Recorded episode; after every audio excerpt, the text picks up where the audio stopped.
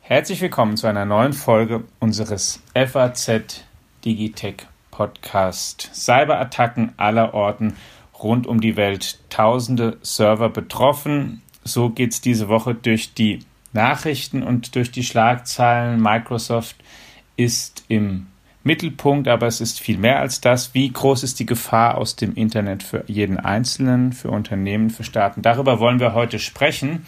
Und wir haben einen Gast eingeladen aus unserer Wirtschaftsredaktion, unseren Cybersecurity-Experten Bastian Benrath. Hallo Bastian. Hallo Alex. Und, liebe Hörerinnen und Hörer, natürlich betreut Sie ansonsten das gewohnte Stammteam, unser Herausgeber Carsten Knob und mein Name ist Alexander Armbruster, Ressortleiter aus unserer Wirtschaftsredaktion. Ja, lieber Bastian, es klingt sehr bedrohlich und es ist es auch. Das BSI, das Bundesamt für Sicherheit in der Informationstechnik, hat die Alarmstufe Rot ausgerufen. Was ist passiert? Ja, es ist äh, tatsächlich erst das zweite Mal, dass das BSI diese höchste Warnstufe ausruft. Das heißt, ähm, der Regelbetrieb kann vielerorts nicht aufrechterhalten werden. Also es ist, wir sind auf jeden Fall in einer kritischen Situation. Was ist passiert? Ähm, es gibt Schwachstellen in Microsoft Exchange Server. Das ist ein System, was äh, man, einige Leute wahrscheinlich kennen, wenn sie dienstliche E-Mail-Accounts zum Beispiel in Handys mal eingebaut haben ähm, damit das Handy die E-Mails abruft. Da, das läuft meistens über einen Exchange-Server. Es ist nämlich so das allerverbreitetste ähm, System, die allerverbreitetste Architektur, um äh, professionell E-Mails abzuwickeln und zu verschicken. Und nicht nur E-Mails, sondern genauso werden darüber äh, Kontakte synchronisiert, also Adressbücher und Kalender. So, und dieses ähm, auf der Welt in ja, so ungefähr allen Unternehmen und äh, Organisationen verbreitete System hat insgesamt vier Schwachstellen, auf die zuerst eine chinesische, mutmaßlich Hackergruppe gekommen ist. Ähm, da kommen wir gleich dazu, wer da angegriffen hat und wer jetzt weitermacht. Vielleicht nochmal, ähm, also nahezu jeder nutzt es. Vier Schwachstellen, was sind das für Schwachstellen? Das sind Schwachstellen, die es Hackern erlauben, sich am Exchange-Server eines Unternehmens anzumelden mit Administratorrechten, also mit sehr weitgehenden Berechtigungen, um auf diesen Server zuzugreifen, zu gucken, was da so drauf liegt, ähm, Daten eben auch zu stehlen, ohne dass sie eigentlich ein Admin-Passwort brauchen. Das ist das, was passiert ist. Und die sind erst jetzt aufgefallen. Die sind aufgefallen, nach dem, was man weiß, wohl schon im Januar. Ähm, Microsoft hat das Ganze aber erst öffentlich gemacht, ähm, vergangene Woche am Dienstag, also am, in der Nacht zum 3. März, ähm, weil da hatten sie wohl die Updates fertig, die diese Sicherheitslücken geschlossen haben. Und dann sind sie in die Öffentlichkeit gegangen und haben gesagt, äh, hier, wir werden angegriffen oder also alle möglichen Kunden von, von Exchange-Server werden angegriffen und bitte spielt unbedingt diese Updates ein. Und das ist auch immer noch für alle die, die Warnung, ähm, bitte so schnell wie möglich, wer es noch nicht getan hat, unbedingt diese Updates einspielen. Das ist auch das, was das BSI sagt. Hatte Microsoft da aus deiner Sicht ein bisschen sozusagen die Gefahr verschleppt, weil sie schon über einen Monat länger wussten, was da los ist, mindestens vielleicht sogar schon im Dezember darauf hingewiesen wurden, ja, was da los ist und jetzt sagen sie es erst? Na, die Vermutung liegt nahe, aber andererseits finde ich, muss man da Microsoft auch so ein kleines bisschen in Schutz nehmen, weil wenn sie das öffentlich gemacht hätten, ohne eine, ohne einen Patch zu haben, ohne diese Sicherheitslücken schließen zu können, mhm. dann hätten sie ja sozusagen nur Aufmerksamkeit auf die Schwachstellen gelenkt und ähm, Hacker hätten die einfach sozusagen so ausgenutzt, ohne dass irgendjemand in der Lage gewesen wäre, etwas dagegen zu tun. Insofern hatte es, auch wenn man Microsoft da nicht ganz aus der Verantwortung lassen sollte, aber es hatte durchaus einen gewissen Sinn, das Ganze, solange man konnte, erstmal noch unterm Deckel zu halten, bis eben dann Sicherheitsupdates, die die Lücken schließen, zur Verfügung standen. Was ist denn gestohlen, geklaut oder beschädigt worden dadurch? Das weiß man noch nicht so genau. Ähm, also es, es diese, man weiß, dass diese Schwachstellen in sehr, sehr vielen Unternehmen sozusagen jetzt verwundbar sind, dass sehr, sehr viele Unternehmen auf der Welt verwundbar sind. Die Serversuchmaschine Shodan spricht von einer Viertelmillion Systeme auf der ganzen Welt, die verwundbar sind äh, dadurch und davon stehen knapp 58.000 in Deutschland. So, ähm, laut BSI haben, waren äh, am Mittwoch noch 25.000 von diesen äh, Systemen in Deutschland immer noch verwundbar, also hatten immer noch die Updates eingespielt. Ja, und ähm, also was man, es kommen jetzt halt so nach und nach kommen ähm, tatsächlich Schäden, also Schäden, die bekannt werden. Es ist, also es ist davon auszugehen, dass Hacker einfach in sehr, sehr viele dieser Systeme schon eindringen konnten, weil die entsprechenden Betreiber von den Systemen die Sicherheitslücken eben nicht rechtzeitig schließen konnten. Ähm, was am Mittwochabend äh, als letztes kam, ist, der, ist das norwegische Parlament welches gesagt hat, äh, hey, wir sind angegriffen worden über diese Exchange-Server-Schwachstelle. Äh, aus unserem IT-System, parlamentarischen IT-System, sind Daten geklaut worden. Ähm, aber man schaut sich diese Lage im Moment noch an, man weiß noch nichts genaues, aber das ist so das prominenteste Opfer. Es gab auch in ähm, Spanien einen Fall, wo das, die digitale Zentrale des staatlichen Beschäftigungsamts SEPE heißt das da, ähm, die sind für Arbeitslosenhilfe und sowas zuständig, ähm, angegriffen wurde. Da ist eine Ransomware im Einsatz gewesen, das weiß man. Ob das mit den Exchange-Server-Schwachstellen zu tun hatte, weiß man noch nicht genau. Aber ähm, ja, also es werden, da bin ich ziemlich sicher, auf der ganzen Welt in den nächsten Tagen auf jeden Fall noch mehr Opfer bekannt werden. Carsten, wenn du das hörst und du hast ja schon viele Jahre mit der IT-Branche im breitesten Sinne und auch in deiner früheren Funktion als Ressortleiter im Unternehmensressort unserer Wirtschaftsredaktion mit Unternehmen aller Branchen in Deutschland zu tun gehabt und hast es auch nach wie vor. Das Thema IT-Sicherheit ist es immer noch zu unterbelichtet und zu wenig priorisiert eigentlich. Es klingt ja sehr danach. Ja, ist wohl was dran. Also ähm, so ein bisschen ist es ja wie untäglich grüßtes Murmeltier.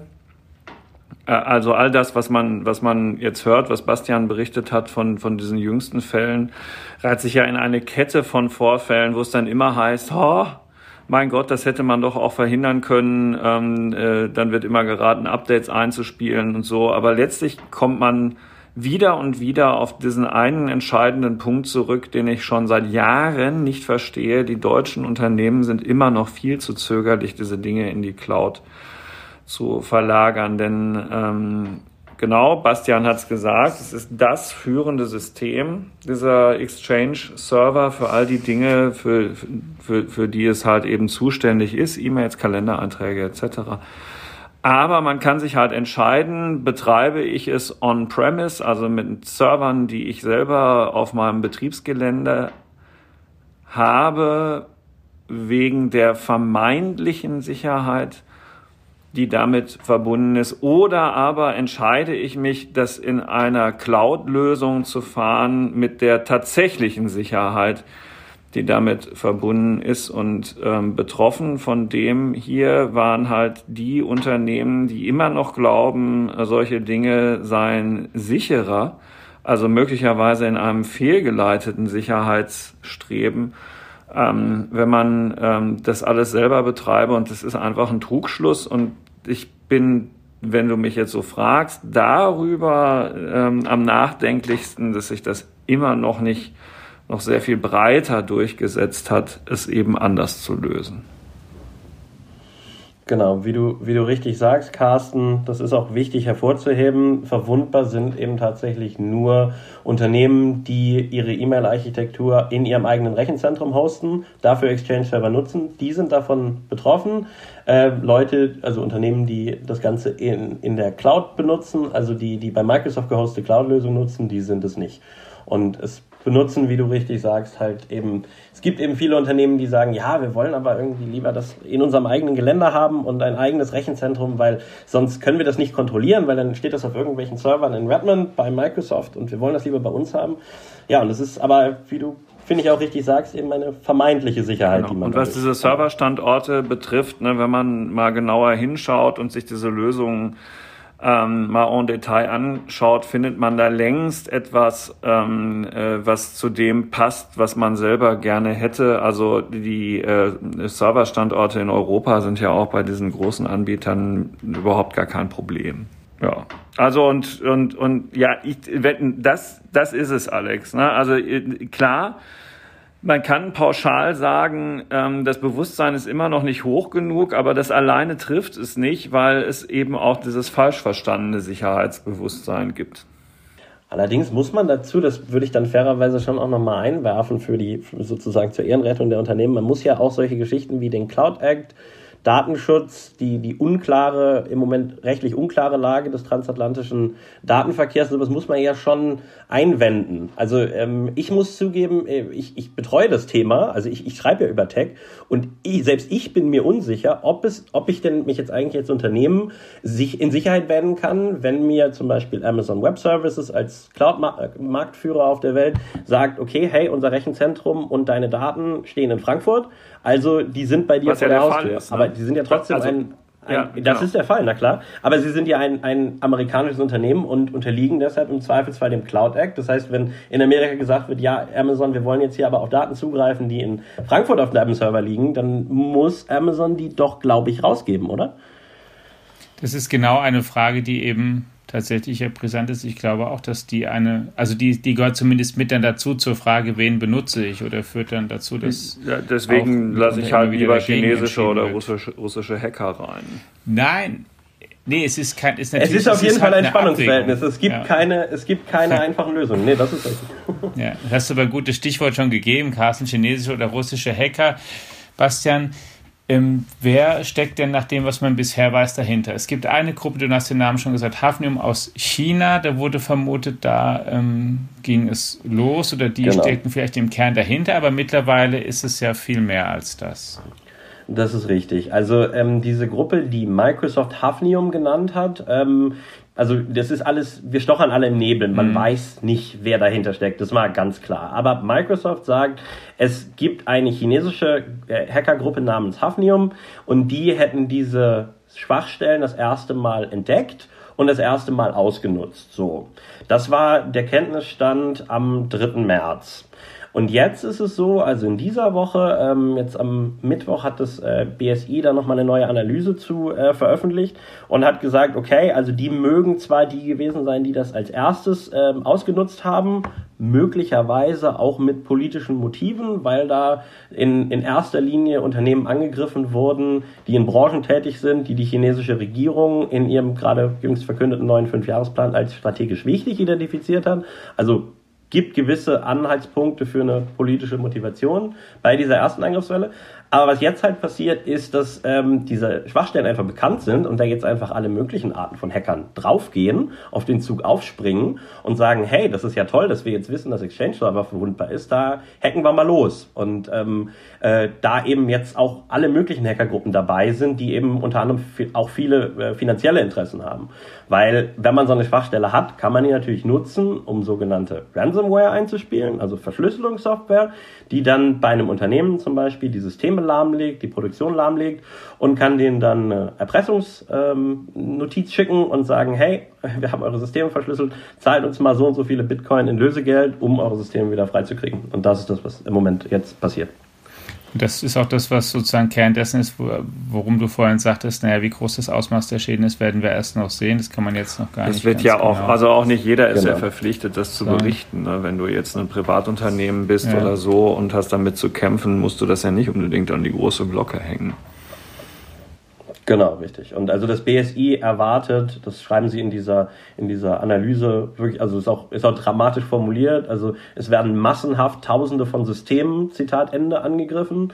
Und sie erwarten oder sie halten es für plausibel, dass in den nächsten Tagen und Wochen in großem Umfang Ransomware-Vorfälle auftreten können, weil die Hacker eben diese Schwachstellen jetzt ausnutzen und die auf Systeme spielen.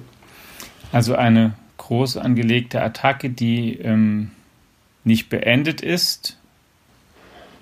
Genau. Von der man auch gar nicht so richtig weiß, wann sie eigentlich zu Ende ist, oder kann man das sagen? Nee, das kann man nicht sagen. Also wer diese Patches von Microsoft jetzt einspielt, der macht auf jeden Fall den Deckel aufs Glas. Mhm. Also da kommen zumindest über diese Schwachstellen dann keine neuen Hacker mehr rein.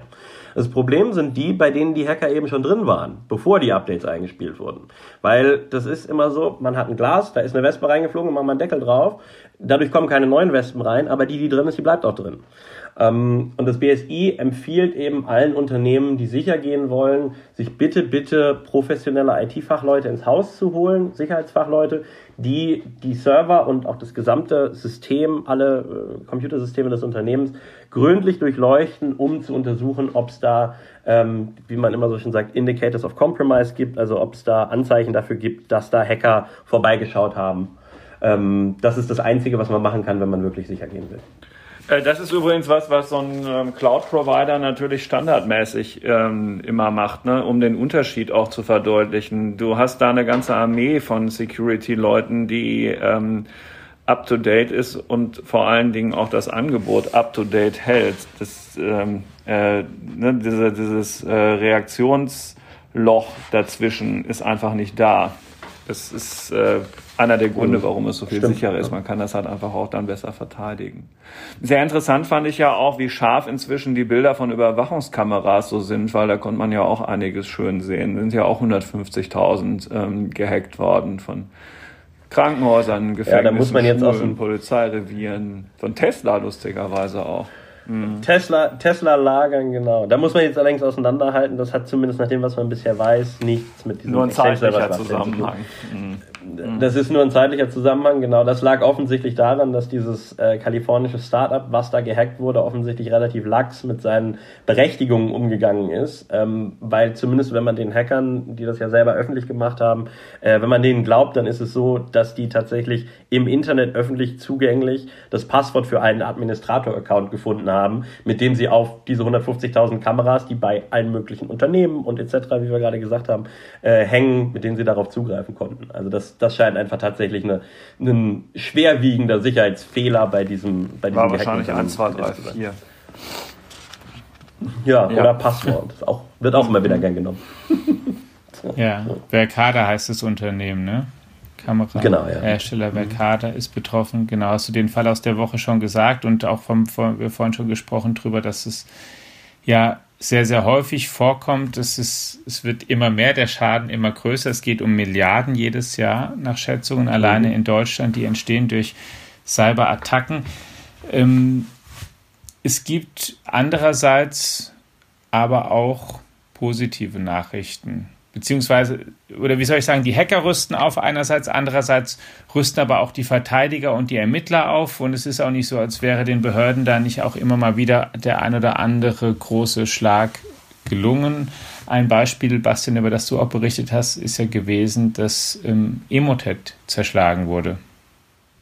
Vom Bundeskriminalamt federführend.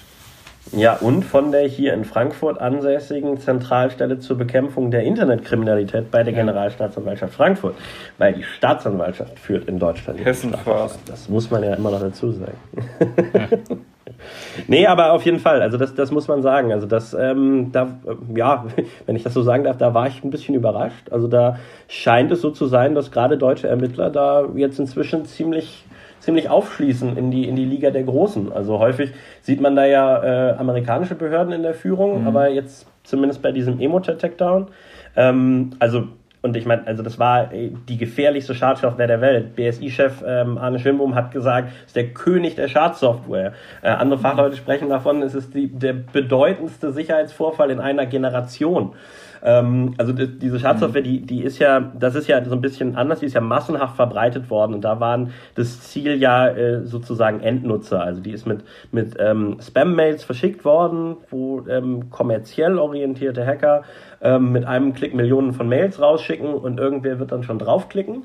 Mhm. Das war da so die Idee und, und Emotet ging tatsächlich für sieben Jahre im, im Internet rum, ähm, hat für sehr, sehr viel Ärger gesucht. Die Uni Gießen ist ein bekannter, ähm, bekanntes Opfer davon gewesen, das Berliner Kammergericht, ähm, viele andere Stadtverwaltungen, auch die Stadtverwaltung von Frankfurt tatsächlich äh, war da betroffen. Ähm, und äh, ja, und da ähm, ist es äh, Ermittlern, also von einer internationalen Koalition von Ermittlern, äh, die auf europäischer Ebene koordiniert wurde, wo aber auch Amerikaner dabei waren und so weiter, äh, ist es gelungen, ähm, das, das Botnetz dahinter ähm, da Zugriff drauf zu erlangen, weil sie nämlich in der Ukraine einen der Command-and-Control-Server ausfindig machen konnten. Und dann sind sie auch mit Rechtshilfe der, der Ukraine, ähm, sind sie da eingeritten und haben auch ähm, da die entsprechenden Hacker, die vor dem Server saßen, festnehmen können und haben vor allem diesen Server nutzen können, um auf Stuffs Botnet zuzugreifen und dieses dann zu zerschlagen. Also ähm, es scheint so zu sein, dass Emotet tatsächlich diese Bedrohung von den vielen, vielen anderen Bedrohungen, die es immer noch gibt, aber diese Bedrohung tatsächlich äh, besiegt wurde unter maßgeblicher Mithilfe deutscher Ermittler. Wenn du dir das ganze Spektrum ansiehst, ist es dann eigentlich so, dass die, ähm, gefährlichsten oder die dominierendsten Akteure da staatliche sind, wenn es um Cyberkriminalität geht? Also um welche, die wirklich bedrohlich ist? Oder sind es eher private, die, wie du vorhin schon gesagt hast, vielleicht einfach in Anführungszeichen nur Geld abpressen wollen? Das kann man so genau nicht mehr sagen. Das ist die Sache. Also es ist so, mhm. also früher war es sicherlich so, dass Geheimdienste die waren, die den meisten Schaden angerichtet haben. Aber inzwischen verschwimmen auch diese Grenzen. Zum Beispiel gibt es gewisse Anzeichen dafür, dass diese Gruppe Hafnium, die jetzt die Exchange-Hacks, also die Exchange-Schwachstellen ähm, äh, ausnutzt ähm, oder am Anfang ausgenutzt hat, ähm, dass die tatsächlich nicht beim chinesischen Staat angestellt sind oder bei der chinesischen Volksbefreiungsarmee, äh, wie, das, wie das früher häufig der Fall war, sondern dass das tatsächlich ja selbstständige Hacker sind, die ähm, naja, so ein bisschen im staatlichen Auftrag arbeiten und vielleicht, also wenn das stimmt, was man so hört, von der Regierung auch gewährt, also die Regierung lässt die auch gewähren, aber ähm, da steht nicht unbedingt sofort der Geheimdienst dahinter, sondern die sind eher sozusagen ja beauftragt, so wie man halt so Subcontractors, so Selbstständige halt beauftragt. Ne? Mhm. Ähm, von, von daher ist es, ist es überhaupt nicht ausgeschlossen, dass, es, äh, dass das eben Hackergruppen sind, die grundsätzlich für kommerzielle Interessen arbeiten, also zum Beispiel über Ransomware Unternehmen erpressen oder Daten irgendwo klauen und die an den meistbietenden verkaufen oder eben auch Unternehmen mit Datenklau erpressen. Ähm, und wenn dann mal die Regierung um die Ecke kommt, dann arbeitet man halt auch mal für die. So, also diese Grenzen verschwimmen einfach. Ist Deutschland gut genug verteidigt dafür, Carsten? Das BSI hat ja in den letzten Jahren schon ähm, immer gesagt, wir brauchen eigentlich mehr Leute, haben auch zugesichert bekommen, sie kriegen mehr Leute, aber auch mehr Aufgaben. Die sollen eben auch Deutschland im Internet ähm, verteidigen an sprichwörtlich allen Fronten. Haben wir da jetzt genug Leute oder fehlen da noch? Oha. Ähm, das ist schwer seriös zu beantworten. Ich, nach meinem Eindruck ist das BSI in den vergangenen zwei Jahren besser geworden. Ähm, ich hatte irgendwie vor, vor zwei Jahren zum Jahreswechsel so das Gefühl, mein Gott, der Schönbohn, um Himmels Willen. Ähm, das hatte ich seitdem nicht mehr so. Ähm, ich glaube, der hat eine relativ steile Lernkurve. Ähm, und also ähm, nach meinem Gefühl ist das BSI sehr erheblich besser aufgestellt als noch vor einer knappen Handvoll Jahren. So. Die, die Vermutung, dass man es immer noch sehr viel besser machen könnte, liegt in Deutschland rund um die Informationstechnologie und die öffentliche Hand ja immer sehr nahe und ist wahrscheinlich auch berechtigt. Allerdings ähm, an dieser Stelle abermals der Hinweis, dass natürlich schon jeder vor seiner eigenen Haustür kehren muss. Und äh, wir hatten über die Unternehmen schon gesprochen, aber das Ganze gilt natürlich auch für ähm, uns in der Rolle des Privatanwenders. Und wenn ich das ja, noch ich kurz genau, also nur schon mal anreißen ja, darf, ich glaube, dass die breite Masse da auch immer noch viel zu arglos unterwegs ist und ähm, eben die Dinge wie doch, ich habe eine Firewall, doch, ich habe eine äh, Antivirus-Software, die funktioniert. Und wenn es einfach nur ein gepflegtes Microsoft-Programm ist, das, das, das fest eingebaut ist und ähm, ja, ich weiß, was ein VPN ist und ja, ich benutze Zwei-Faktor-Authentifizierung. Ja, ich habe meine Passwörter im Richtig. Griff. Das ist doch alles immer noch sehr im Argen. Ja, jetzt hast du schon ja, aber das kann man ja. Ich habe ja nur aufgezählt. Ja, ist ja gut. über den Zaun ja, ja, geworfen. Das sind aber also wenn ich das, wenn ich das sozusagen, wenn wir da dann vielleicht gleich weitermachen, also das, das ist ja der Punkt. Es, es kann sich jeder selbst schützen und ähm, es gibt die Mittel. Man muss sich damit halt nur mal auseinandersetzen. Und ähm, natürlich kann man keinen zwingen, sich damit auseinanderzusetzen, aber wer sich damit nicht auseinandersetzt, der muss halt wissen, dass er im Zweifelsfall auch angegriffen wird. Und das gilt für Unternehmen eben ganz genauso wie für Privatpersonen. Es gibt diverse Privatleute, die gehackt wurden, äh, die Opfer von Betrug im Internet wurden etc. Und naja, wenn man seine Passwörter halt also wenn man halt für jeden Dienst das gleiche Passwort verwendet, was dann am besten noch Passwort 1234 ist, dann muss man sich halt auch nicht wundern. Ähm, es gibt Passwortmanager im Internet, ähm, die kann jeder finden, die kosten 5 bis 10 Euro im Monat. Die speichern alle, also erstmal äh, generieren die für jeden Dienst ein eigenes Passwort und ähm, speichern dann alle Passwörter sicher in der Cloud, ähm, wo, sie, wo sie sicher sind und nicht gehackt werden können. Und äh, alles, was man braucht, ist eben ein einziges Masterpasswort, was sich auch jeder merken kann. Ich kann ja verstehen, ich, ich, ich habe so eine Diskussion immer mit meinem Vater ähm, und äh, der sagt, ja, aber die Passwörter, das kann man sich ja auch alles irgendwie gar nicht mehr merken.